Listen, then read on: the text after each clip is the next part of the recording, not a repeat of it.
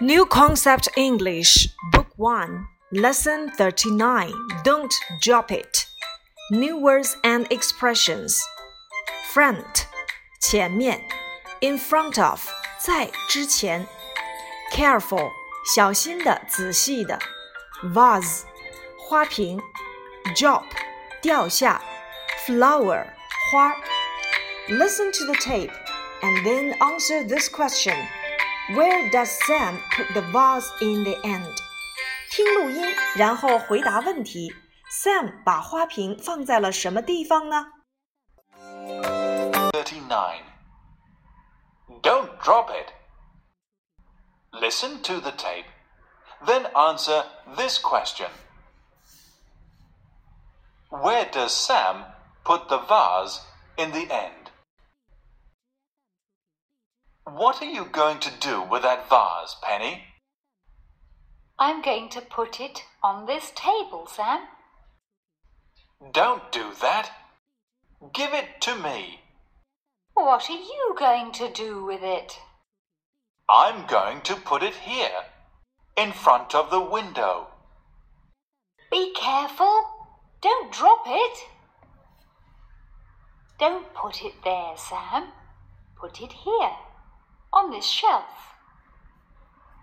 There we are. It's a lovely vase. Those flowers are lovely too. What are you going to do with that vase, Penny? 你打算如何处理那些花瓶呢？Penny, what are you going to do with? 在这里面，我们看到了这是一个一般将来时的集训结构。Be going to do 将要做某事， 打算做某事。后面的 to 接了一个短语，叫做 do with，表示处理某物。Do with that vase，处理那个花瓶。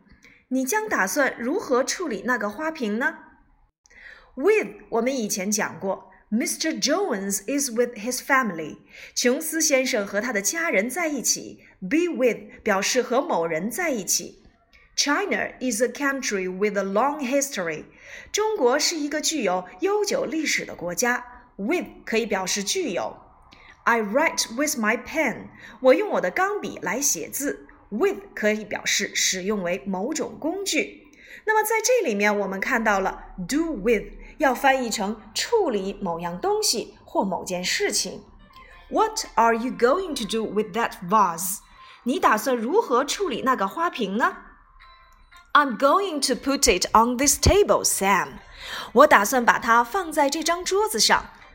I'm going to put it on this table. Put something 把某物放在某个地方，通常我们会使用 put something 后面接介词短语。比如说，放在桌子上，put it on the table；放在书包里，put it in your school bag；放在床下，put it under your bed。 使用不同的介词来搭配，把某物放在某地。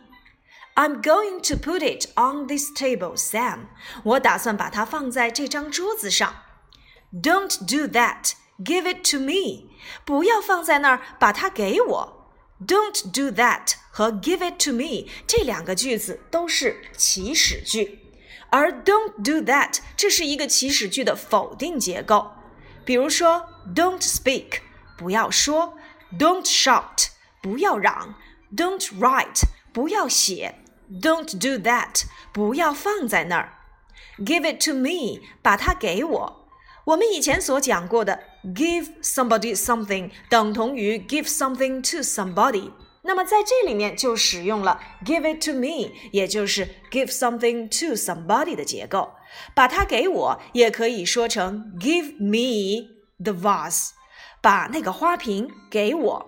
Give me the vase 就等同于 give the vase to me。What are you going to do with it?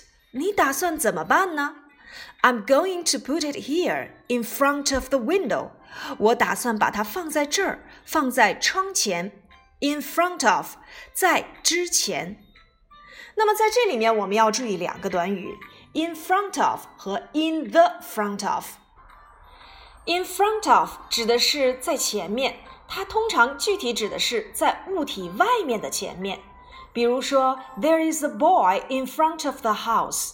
有一个男孩在房子的前面。那么，男孩在房子外面的前面，我们要使用 in front of。而 in the front of 指的是在物体内部的前面。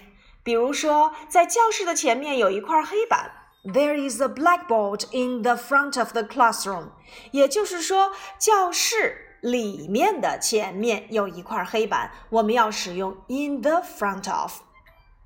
那么，我们课文里面的这句话用的是什么呢？In front of the window，在窗户的前面，也就指的是在窗户这个物体外面的前面。